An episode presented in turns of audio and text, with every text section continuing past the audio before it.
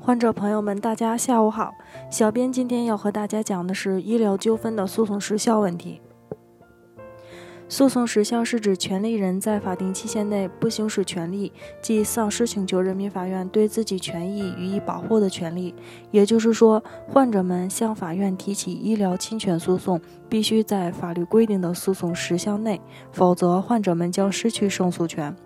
由此可知，医疗诉讼时效的关键性，患者朋友们一定要格外留心。接下来，我们来了解一下具体规定。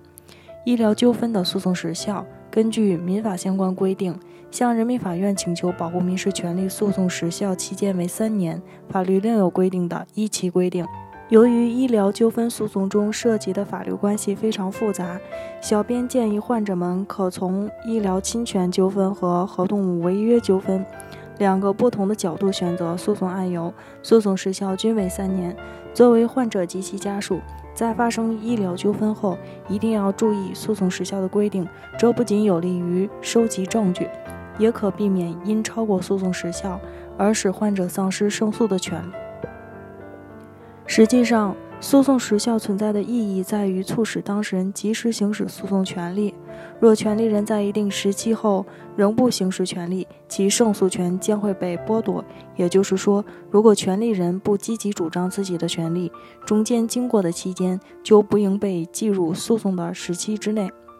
诉讼时效期间应往后顺延，因此就有了诉讼时效中断制度。所谓诉讼时效中断，是指在诉讼时效进行中，因某种法定理由发生而阻碍时效的进行，致使以前经过的时效期间统归无效。待中断时效的理由消除以后，诉讼时效期间重新起算的一种制度。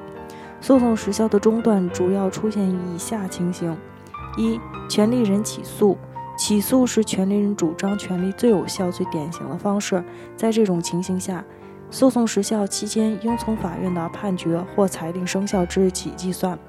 二、权利人提出请求，在实际生活中，当事人主张权利，也大量的使用诉讼外形式，这也足以发生时效中断。三、义务人同意履行义务，这在民法上也称为承认。承认的结果是使当事人之间的权利义务关系趋于明确化，因为义务人已明确表示他对权利人负有义务，并愿意履行义务。这也足以发生诉讼时效中断的效果。北京伊顿健康汇聚了国内外知名的医疗专家、法律专家、司法鉴定专家、法医专家，为客户提供第三方医疗评估，判断诊疗行为是否规范、合理、合法，同时为客户提供病历封存、专家辅助出庭人服务，帮助客户维护自己的合法权益。如有需要，请咨询我们的热线：四零零零六七二五七二。